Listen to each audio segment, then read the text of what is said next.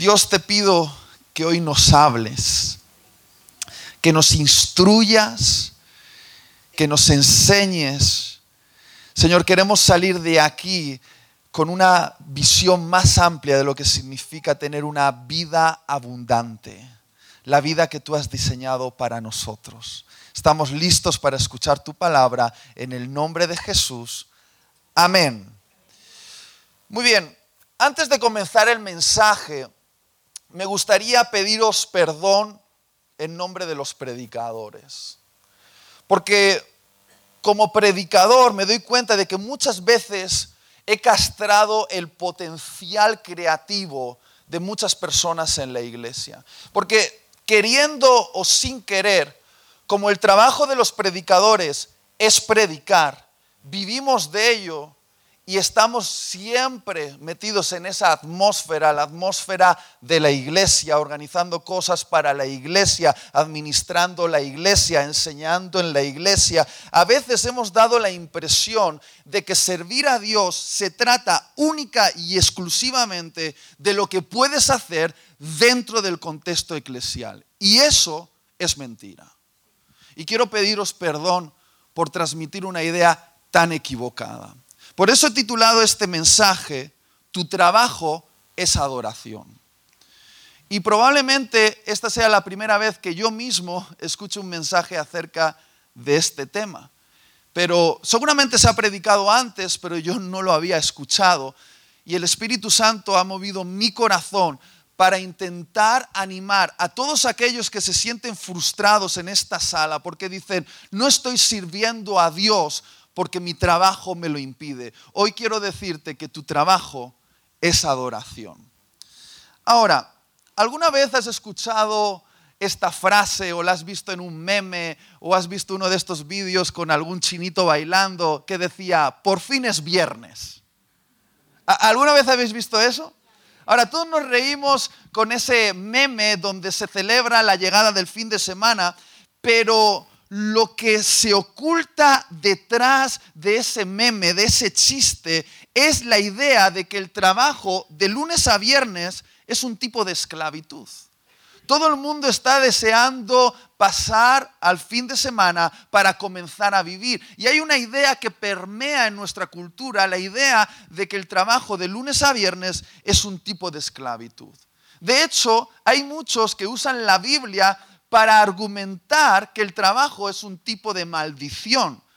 Nombran Génesis capítulo 3 el momento en el cual Dios le dijo a los seres humanos, ahora, a causa de tu pecado, trabajarás con el sudor de tu frente. Y es cierto que ese texto está ahí, pero está muy mal interpretado. Una correcta interpretación de Génesis nos sugiere algo totalmente diferente. Sugiere que el trabajo es la bendición que Dios le dio al ser humano antes de la caída y no la maldición que le dio después de la caída. Dios nos invitó a trabajar antes de que, de que el pecado lo arruinase todo. Trabajar es la invitación de Dios a que colaboremos con Él en su obra creativa en este universo. Es la invitación de Dios a convertirnos en co-creadores con Él. Y yo sé que esto suena muy fuerte, pero la Biblia lo demuestra. ¿Has oído alguna vez el refrán que dice, no existe una segunda oportunidad para causar una primera buena impresión? ¿Lo has escuchado? Muy bien, Dios es el único que pudo decidir cómo quería presentarse a través de las escrituras delante de nosotros, cuál sería la primera impresión que querría transmitir a sus lectores. Y decidió que su tarjeta de presentación fuese Génesis capítulo 1, que dice, en el principio creó Dios los cielos y la tierra. Y la tierra estaba desordenada y vacía y las tinieblas estaban sobre la faz del abismo y el Espíritu de Dios se movía sobre la faz de las aguas y dijo Dios, sea la luz y fue la luz. Es decir, la tarjeta de presentación de Dios es esta. Dios se presenta como un trabajador. Podría haber dicho, en el principio Dios se sentó sobre su trono glorioso. Pero no, dice, en el principio Dios comenzó a trabajar. De hecho, Génesis capítulo 1 es la descripción de una semana laboral de Dios, creando el universo, desde el caos hacia la belleza. Como un escultor toma la materia prima que está desordenada y vacía y durante seis días laborales trabaja ordenando y llenando la creación. Separa la luz de las tinieblas, separa la tierra del mar, separa las diferentes esferas de los cielos y después llena el agua de peces, la tierra de animales, el cielo de aves, va creando sistemas y los llena de vida, progresando en un orden que avanza hacia la belleza y cuando concluye su obra creativa dice, esto es bueno en gran manera.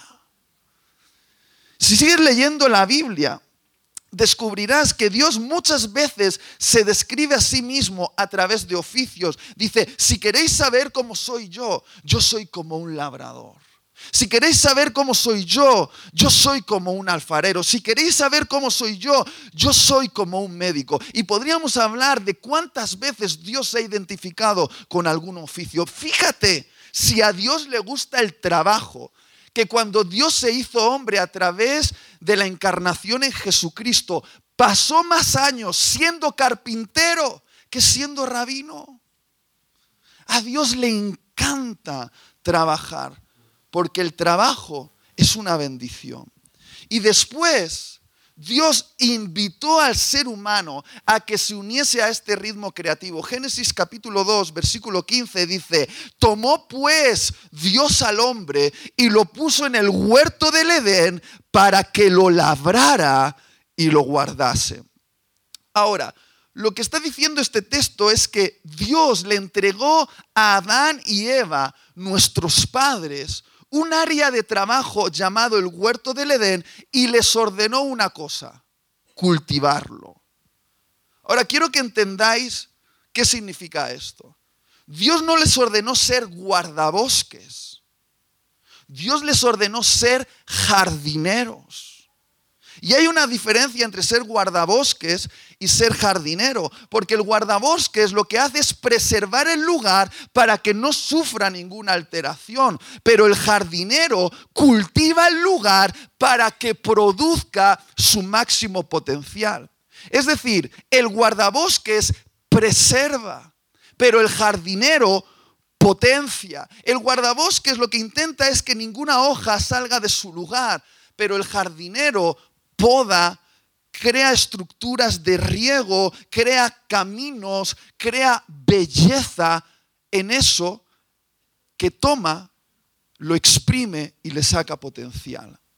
Dios nos llamó a cultivar su creación, nos llamó a potenciarla, nos llamó a tomar la materia prima y llevarla al siguiente nivel, nos llamó a co-crear con Él. Dios nos dijo, os doy piedras, potenciadlas y haced casas. Os doy madera, potenciadlas y haced muebles. Os doy vegetales, potenciadlos y haced recetas de cocina. Os doy leche, potenciadla y haced helados. Por favor, haced helados. Os doy todo esto para que creéis belleza, ciencia, química, tecnología, música. Continuad mi obra creativa. Llevadla al siguiente nivel. Uniros a mí en este ritmo creativo porque vosotros estáis hechos a mi imagen y semejanza. Yo soy creador y vosotros sois creativos. No sé si alguien me está entendiendo.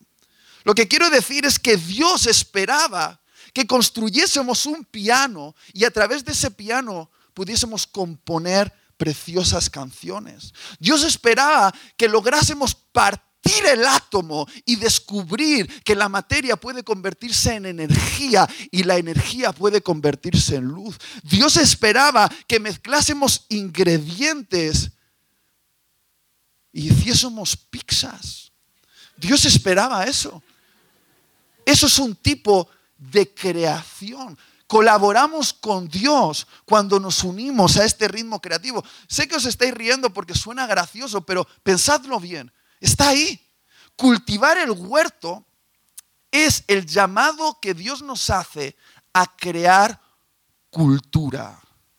De hecho, la palabra cultivar y la palabra cultura en latín tiene la misma raíz. ¿Por qué? Porque cultivar es crear cultura. Es una invitación divina a darle forma al mundo hasta convertir ese huerto en una civilización que reflejase la bondad de Dios. ¿Y por qué sé que ese era el objetivo? Porque yo me he leído el final del libro. Yo he llegado al último capítulo, quizá tú no, pero yo ya me he leído el final. Y ahí viene el spoiler. El final del libro es que ese huerto se convierte en una ciudad jardín, la nueva Jerusalén. Fíjate, Apocalipsis 22 describe cómo ese huerto se convierte en esa ciudad. Dice, en medio de la calle de la ciudad. Apocalipsis 22, 2.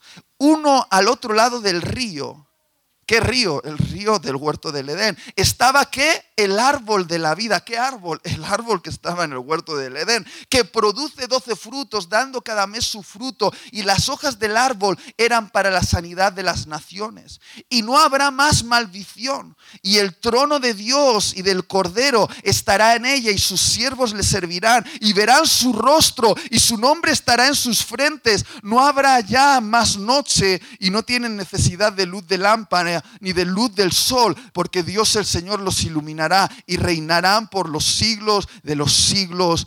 Amén. Esto es una visión impresionante. Tienes que conectar el principio con el final. Dios ha llamado al ser humano a construir algo, a construir su ciudad, la capital de su reino. La capital de su reino es la nueva Jerusalén y desde ahí se gobernará el planeta y el universo. Y te voy a decir una cosa, para crear una ciudad se necesita algo más que predicadores. Se necesitan arquitectos, se necesitan carpinteros, se necesitan científicos todo lo que cultivemos, arte, ciencia, química, cocina, música, diseño, que refleje la bondad de Dios, formará parte de la nueva Jerusalén. Muchos no piensan cómo será el mundo venidero. Yo lo pienso mucho porque esa es mi patria. Y en mi patria no estaremos todos en una nube cantando villancicos. Por favor, qué aburrimiento en el nuevo mundo que viene vamos a seguir trabajando. No puedo creérmelo. Sí, vamos a seguir trabajando. Por eso los holgazanes no entrarán en el reino de Dios. Porque ese es nuestro llamado original, construir el reino de Dios sobre la tierra. Trágicamente, yo sé que ahora podéis argumentarme, y Tiel, eso no funciona así. Sí, porque hubo una interrupción en el plan de Dios aunque ya formaba parte del plan porque nada se le escapaba a la soberanía de Dios. Esa interrupción se llama pecado. El pecado hizo que convirtiésemos nuestro llamado a construir el reino de Dios en el instinto egoísta de construir nuestros propios reinos.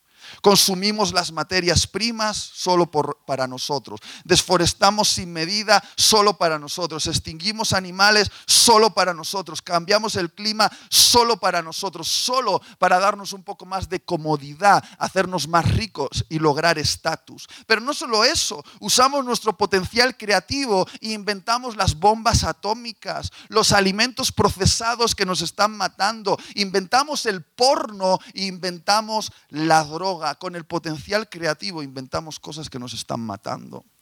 Pero desde la cruz, Dios nos llama a recuperar nuestra vocación. ¿Habéis oído alguna vez la palabra vocación? Se dice habitualmente que todo el mundo trabaja en algo, pero que muy pocos descubren su vocación. Y eso, tristemente, es igual aquí dentro de la iglesia. Todo el mundo trabaja en algo, pero muy pocos descubren su vocación. La palabra vocación viene de la palabra latina vocare, que literalmente traducido es llamado.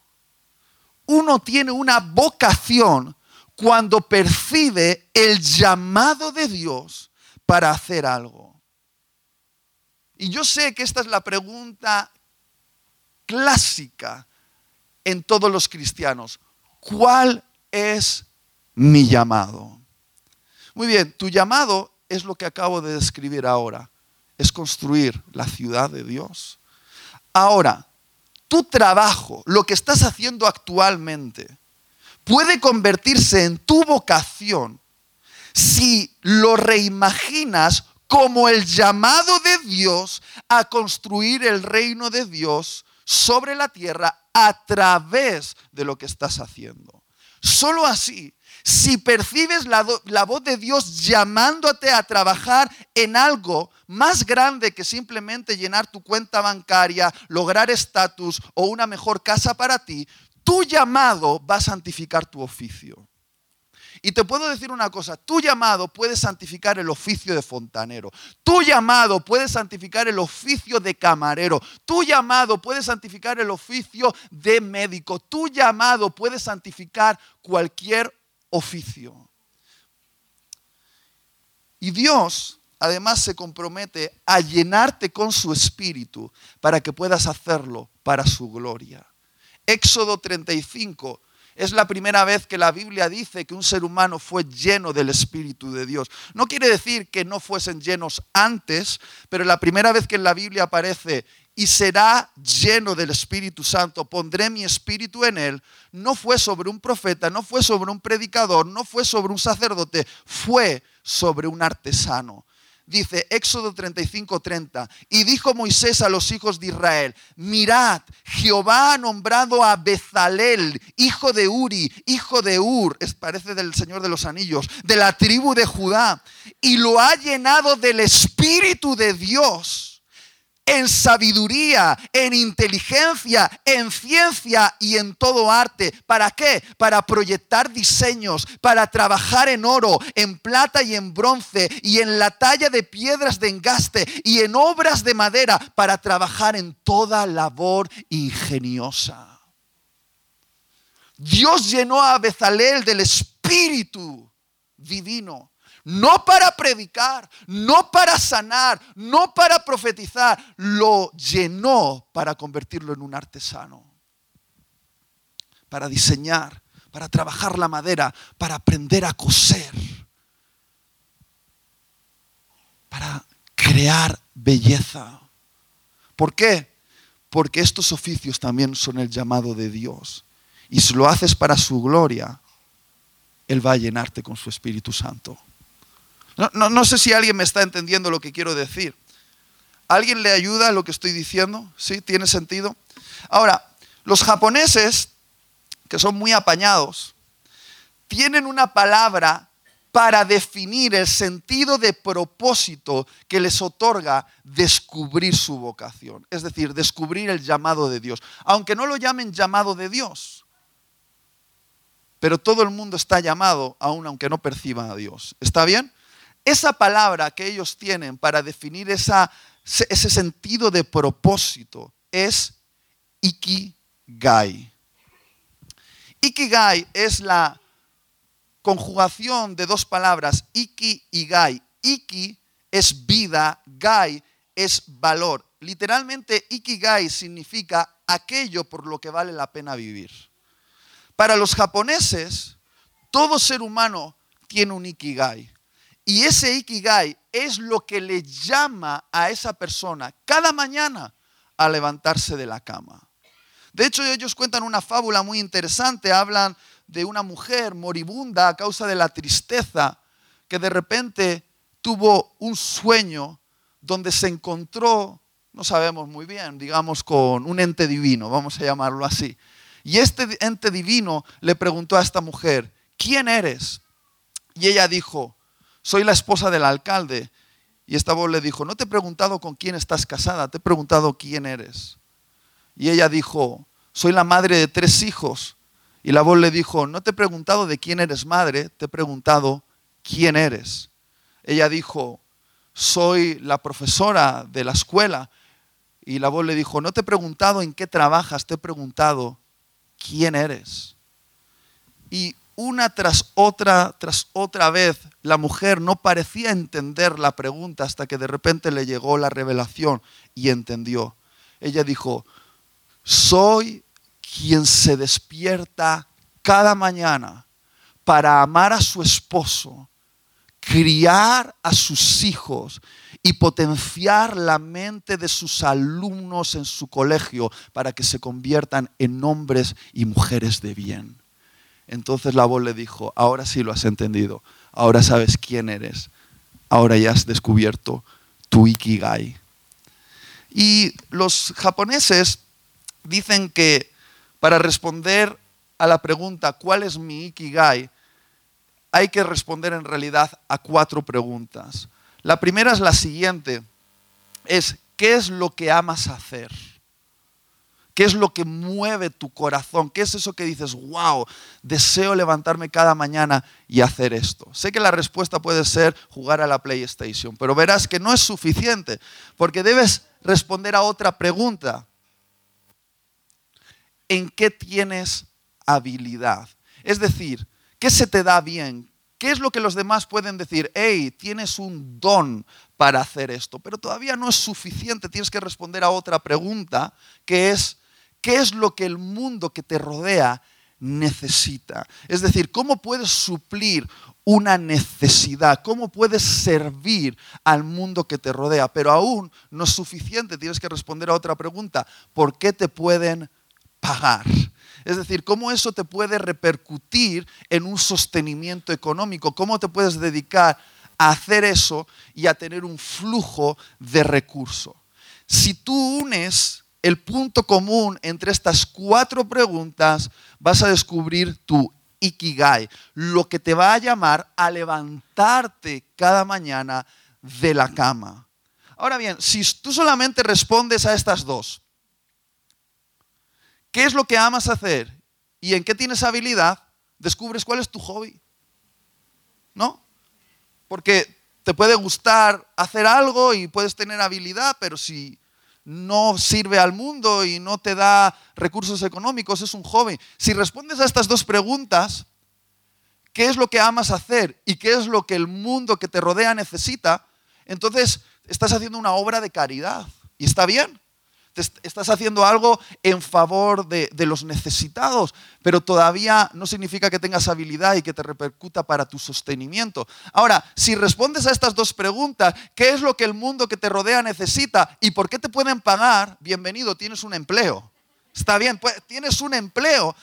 Y puede ser en cualquier cosa, pero ni siquiera significa que lo ames, ni siquiera significa que tengas habilidad, simplemente eres una pieza. Ahora, si incorporas que además tienes habilidad, entonces tienes una profesión.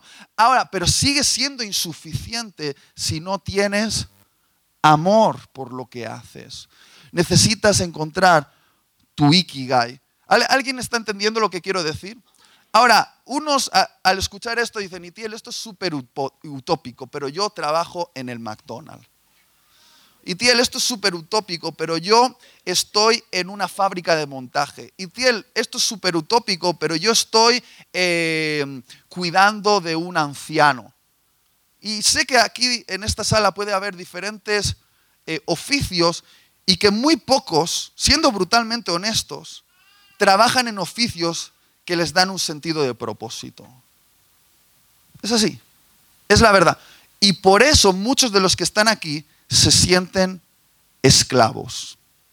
Esclavos de lo que hacen de lunes a viernes. Entonces, para hacer un apaño, lo que hacemos es compartimentar nuestra vida. De lunes a viernes trabajamos en algo para sobrevivir para ganar dinero, para tirar adelante. El sábado lo dedicamos a hacer algo que nos divierta, que nos guste. Y si eres cristiano, el domingo sirves a Dios en algún ministerio de la iglesia local. Y esto puede ser un apaño, pero provoca que esas personas perciban que de lunes a viernes son esclavos por necesidad. Y la pregunta a la que quiero contestar ahora es, ¿Es posible redimir tu trabajo cuando te sientes como un esclavo? ¿Es posible darle sentido más elevado a tu trabajo que simplemente la supervivencia que te va a dar dinero para comer? ¿Puede tu oficio servir a los propósitos de Dios? La respuesta rotunda es sí. Sí puede. Da igual lo que estés haciendo y por muy horrible que te parezca, sí puede. ¿Cómo? Si conviertes tu trabajo en adoración.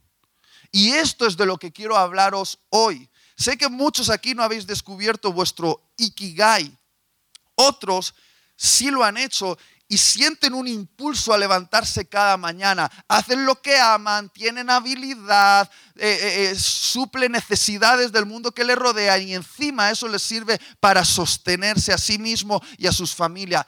Qué bien, tienes un regalo, vas a vivir muchos años y vas a disfrutar la vida. Sé que otros aquí todavía no lo han descubierto, pero no es demasiado tarde y alcanzar tu Ikigai va a requerir riesgos en la vida. Pero aún así, en este momento en el que te encuentres, da igual lo que estés haciendo, puedes convertir tu trabajo en adoración.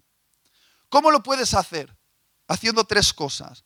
La primera de ellas es, sé consciente de que tu trabajo es un templo. Lo voy a volver a decir. Sé consciente de que tu trabajo es un templo. Deberías tomar apunte de esto, de verdad. Yo, eh, se te va a olvidar. El primer paso para convertir tu trabajo en adoración es ser consciente de que tu trabajo es un templo. Demasiadas veces he escuchado esta frase horrible, a veces con lágrimas en los ojos, de cristianos honestos que se han acercado a mí y me han dicho, Itiel, me encantaría servir a Dios, pero mi trabajo secular no me lo permite. Y yo no sé si tú puedes percibir la trágica mentira que impregna esa concepción del mundo. Y creo que los predicadores tenemos mucha responsabilidad con esto. Este tipo de comentarios demuestran que los líderes de la iglesia no siempre estamos preparando a los cristianos para servir a los propósitos de Dios desde sus lugares de trabajo. Parece que le hemos hecho creer a la gente que servir a Dios es únicamente lo que puedes hacer el domingo y de lunes a viernes es un simple trámite para ganar dinero. Y así se crea un abismo entre lo que ocurre el domingo aquí y lo que va a ocurrir el lunes en tu lugar de trabajo. Y alguna evidencia de que existe una gran desconexión entre lo que ocurre el domingo aquí y lo que ocurre el lunes en tu trabajo es que en algunos países de Latinoamérica, donde la población cristiana alcanza el 30%, en algunos lugares el 40%, se dice que en otros incluso el 50%. A pesar de haber tantos cristianos nominales, la sociedad no es transformada. No hay más riqueza, no hay más justicia social, no hay un avance eh, eh, eh, en los sistemas de sanidad, esos países siguen estando en bancarrota en muchos sentidos. ¿Por qué? Porque la iglesia se ha convertido en una burbuja que no potencia a la gente a salir allá afuera y hacer algo para el reino de Dios a través de sus trabajos. Y muchos quieren lograr servir a Dios y se pelean por lograr un puesto dentro de la iglesia. Qué horrible hacer eso. De verdad, porque si no has sido diseñado para hacer eso, te va a frustrar. Lo peor que puedes ser es pastor si Dios no te ha llamado a hacerlo. Es horrible ser pastor si Dios no te ha llamado a hacerlo. Ya es horrible ser pastor cuando Dios te llama. Imagínate si Dios no te ha llamado. Entonces, estás perdiendo el potencial de tu llamado. Eso se conoce como la separación entre lo secular y lo sagrado. Esto proviene de la tragedia de la mentalidad griega que permea nuestra cultura occidental que nos hace creer que hay una separación entre lo secular y lo sagrado, que lo secular y lo sagrado son de dos mundos diferentes. Pero en la mente de Dios no existe tal separación, porque la Biblia dice, Salmo 24.1, de Dios es la tierra y todo lo que hay en ella. Entonces, ¿de qué, qué es de Dios? Todo. En hebreo que dice, todo. Y si todo pertenece a Dios, no hay tal cosa como un trabajo secular o un trabajo sagrado. Todo es sagrado si tomas conciencia de Dios en lo que haces. Pero nuestra cosmovisión griega inconscientemente aún hoy nos hace pensar que hay un lugar sagrado, un día sagrado y una persona sagrada. ¿Cuál es el lugar sagrado? Pues el templo, o la mezquita, o la catedral, o Galileo Galilei. ¿Cuál es el día sagrado? Pues depende. Para los judíos el sábado, para los musulmanes el viernes, para los cristianos el domingo. ¿Cuál es la persona sagrada? El sacerdote, el imán, el cura, el pastor. En la época de Jesús también había tres cosas sagradas en la religión judía. Un lugar, un día y una persona. Es decir, el templo, el sábado y el sacerdote. Y Jesús mirando ese sistema dijo, y por eso lo mataron, todo este sistema va a caer. Ya no habrá un templo de piedra porque estoy por construirme un templo hecho de carne y hueso, donde mi iglesia se convertirá en las piedras de un templo espiritual que lo va a llenar todo. Ni siquiera habrá ya un día sagrado, porque todos los días me pertenecen a mí. De lunes a domingo son todos míos. Y ya no habrá una élite religiosa llamada los sacerdotes, porque todos los cristianos serán llamados al sacerdocio. Y muchos no creen lo que acabo de decir, pero Primera de Pedro capítulo 2 lo dice, versículo 5. Vosotros también, como piedras vivas, sed edificados como casa espiritual y sacerdocio santo, para ofrecer sacrificios espirituales aceptables a Dios por medio de Jesucristo. Ahora, por favor, piensa en esto. Si nosotros somos las piedras del templo de Dios y además somos sus sacerdotes, ¿qué significa eso? Significa que tu oficina, donde estás el lunes, es un lugar sagrado. Allí donde estás tú, hay un templo y hay un sacerdote. Aunque no sea dentro del local de la iglesia, aunque no sea el domingo, aunque no haya sido nombrado pastor, allí donde estás tú, hay un templo y hay un sacerdote. Es decir, lo que tú estás haciendo es una tarea de ministración a Dios. Ese es tu ministerio. No sé si alguien me ha entendido lo que quiero decir. Tienes una tarea sagrada. Dos, son solo tres y nos vamos todos a votar. Vamos. Dos, para convertir tu trabajo esclavo en adoración, hazlo de corazón como para Jesús. Dos, si quieres convertir tu trabajo esclavista en adoración, hazlo de corazón como para Jesús. Apúntalo, esto es súper importante. Colosenses 3, 22. Esclavos, obedeced en todo a vuestros amos terrenales. Algunos dicen, estos textos ya no significan nada para nosotros porque no tenemos esclavos eh, eh, eh, en, la Europa actual. Bueno, tú has visto cómo algunos están empleados, eso sí que es un tipo de esclavitud. Por lo tanto, creo que nos están hablando a nosotros. Dice, obedeced a todos en todo a vuestros amos terrenales, no sirviendo al ojo como los que quieren agradar a los hombres, sino con corazón sincero, temiendo a Dios. Y todo lo que hagáis, hacedlo de corazón como para el Señor y no para los hombres sabiendo que del Señor recibiréis la recompensa de la herencia, porque a Cristo el Señor servís. Ahora, la pregunta en este punto es, ¿qué significa hazlo de corazón como si lo hicieses para el Señor Jesús? Yo descubrí el significado de esta frase cuando hace unos ocho años atrás mi mujer y yo terminamos en un monasterio, en una especie de escuela vivencial, y en ese monasterio los monjes nos atendían con una exquisitez. Mira, yo he estado en hoteles cinco estrellas, pocas veces, pero nunca he sido tratado con tanto cariño, con una sonrisa en la boca y con la sensación de que era mi abuelo o mi abuela quien me estaba sirviendo la comida. Ellos preparaban la comida y nos la servían, hacían nuestra habitación, limpiaban las estancias y siempre lo hacían con una sonrisa en la boca, te saludaban, eran amables, parecía que estaban disfrutando con lo que estaban haciendo. Y a mí eso me pareció extraño porque generalmente no veo a las personas trabajar así, con esa sensación que te hace creer que eres valioso.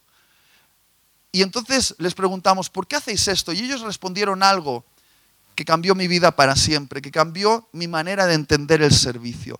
Ellos dijeron esto, nosotros vemos a Jesús en el rostro de cada peregrino, por eso servimos al peregrino como si, como si sirviésemos al mismo Jesús. Lo voy a volver a decir. Ellos me dijeron, nosotros vemos a Jesús en el rostro de cada peregrino, por eso servimos al peregrino como serviríamos al mismo Jesús. Eso es lo que significa el texto, servir de corazón como para el Señor. Es decir, servir a los hombres con la misma actitud que servirías al mismo Jesús. Ahora, puedes pensar cómo cambiaría tu trabajo si pensases de esta manera, que el café que estás sirviendo no se lo estás sirviendo a un hombre, se lo estás sirviendo a Jesús. Que el paciente que estás atendiendo no es cualquier hombre, estás atendiendo a Jesús. Que eh, eh, el presupuesto que estás haciendo para arreglar el coche y los cambios en la mecánica que vas a hacer no es para el coche de cualquier persona, es para el coche de Jesús. ¿Cómo cambiaría tu manera de trabajar, porque de eso se trata convertir tu trabajo en adoración, no hacerlo para los hombres, hacerlo para Jesús. Si tú todo lo que haces lo haces pensando en Jesús, eso se convierte en algo que transciende a la eternidad. Y dice, y Tiel, no me creo eso, eso es la frase de unos monjes. No, no, está en Mateo capítulo 25, en el día del juicio final. Dice que Jesús reunirá a sus siervos y les dirá, gracias por darme de beber, gracias por darme de comer, gracias por venirme a visitar. Y los siervos dirán, oh rey del universo, ¿cuándo te dimos de beber? ¿O cuándo te dimos de comer? ¿O cuándo te visitamos? Y el rey les dirá, ¿recordáis aquel día cuando servisteis un vasito de agua a ese niño que tenía sed? Me lo estabais dando a mí. Era a mí a quien se lo estabais dando. ¿Recuerdas aquella vez donde diste de tu comida a esa familia que tenía necesidad? Estabas llenando mi nevera. Estabas llenando mi nevera. ¿Recuerdas la vez que fuiste a visitar a ese anciano o a ese enfermo o a esa persona en la cárcel? Era a mí a quien viniste a visitar. Era a mí a quien estabas agarrando la mano en esa cama del hospital. Era a mí. Porque si uno puede percibir el rostro de Jesús en el rostro de los que sirve, su servicio se convierte en adoración. La única manera de servir a un Dios todopoderoso que no necesita tu servicio. ¿Qué vas a hacer por Dios? ¿Le vas a construir una casa?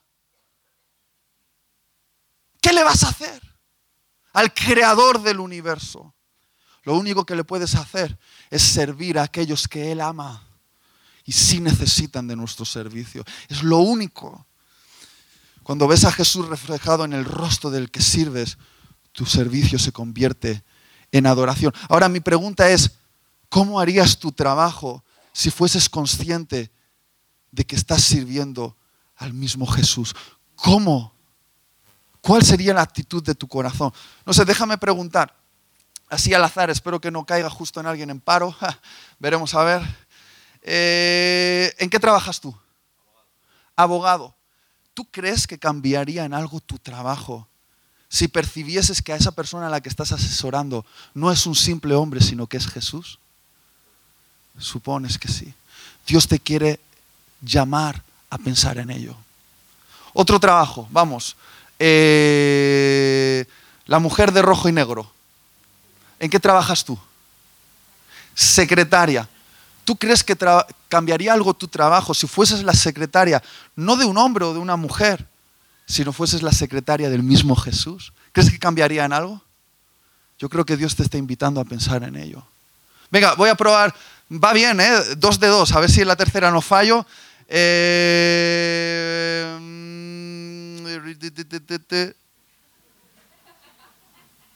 la mujer que está sentada ahí con el verde y blanco. ¿En qué trabajas tú? ¿Fallé? No me digas. En lo que, lo que hagas, lo que hagas, por favor.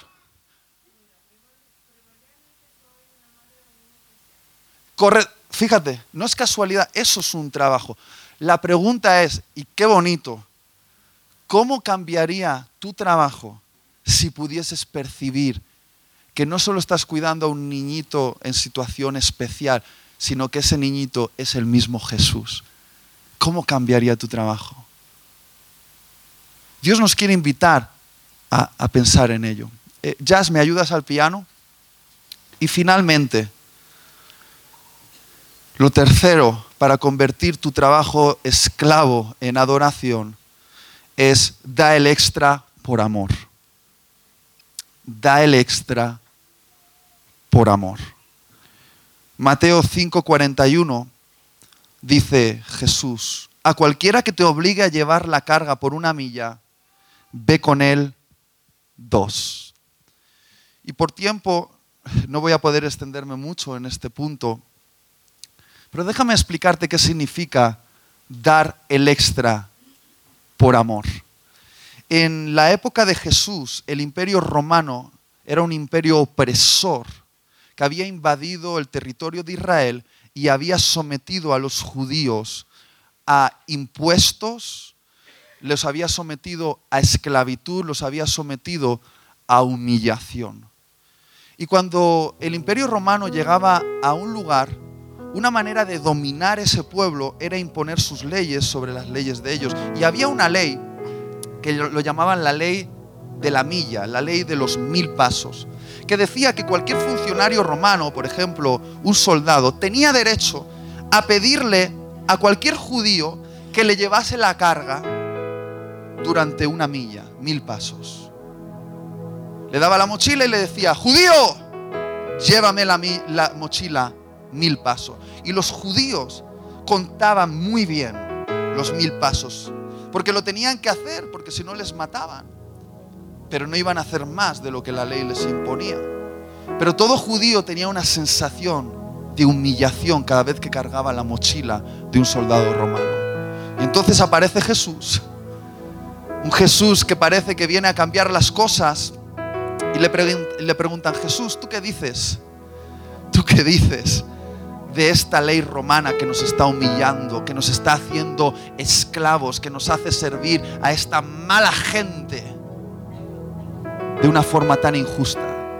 Y Jesús dijo algo que hasta el día de hoy sigue siendo igual de impresionante. Les dijo, mira, cuando un soldado romano os pida que le llevéis la carga una milla, le vais a llevar la carga una milla por obediencia a la ley romana y después le vais a llevar la carga una milla más por amor a mí.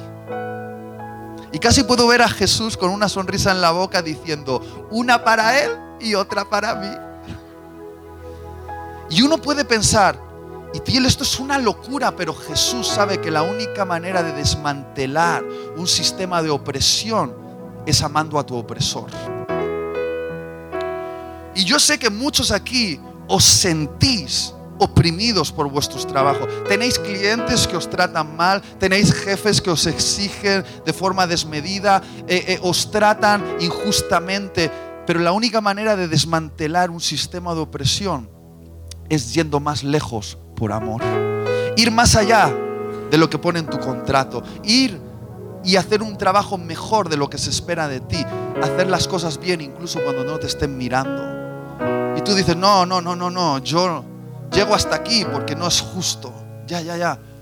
Pero no lo estás haciendo para ellos, lo estás haciendo para el Señor. Y cuando conviertes esa opresión en amor a Jesús, la segunda milla es olor fragante que llega al trono de Dios y Dios dice, esto huele bien cuando alguien limpia ahí donde nadie va a mirar. Jesús dice, eso huele bien. Cuando uno cierra la cuenta y en vez de tirar para arriba, la cierra justa. Jesús dice, esto huele bien. Cuando alguien hace las cosas con excelencia, cuando simplemente hay que hacerlas para pasar, Jesús dice, esto huele bien. Porque la milla extra no es para los hombres, la milla extra es para Jesús. Y mi pregunta es, ¿qué significa en tu trabajo ir una milla más? Porque cuando tú lo haces por amor, hasta el peor trabajo de todos se puede convertir en tu libertad. Y aunque tuvieses el mejor trabajo del universo, si no lo haces por amor, se va a convertir en una esclavitud. Hubo un hombre que estuvo muy enamorado de una mujer, ese hombre se llamaba Jacob y esa mujer se llamaba Raquel. Y el papá de Raquel, el desgraciado, le sometió a esclavitud para lograr la mano de su hija. Le dijo, trabaja por ella siete años. Y la historia es un poco enrevesada, pero le engaña y entonces le da otra y después le dice, si quieres a la hija que amas, tienes que trabajar otros siete años. Tienes que correr una segunda milla. Y cuando él trabajó 14 años por obtener la mujer que amaba, él dice algo en la Biblia que parece que no tiene sentido. Y dice, y todos esos años que trabajé por Raquel me parecieron pocos días. Porque cuando lo haces por amor, te parecen pocos días. Y al que amamos es a Jesús. Y por Él lo hacemos, porque le estamos construyendo una ciudad. De una manera invisible, pero te digo, el, alcalde de esa ciudad no olvida. Y te va a pagar bien.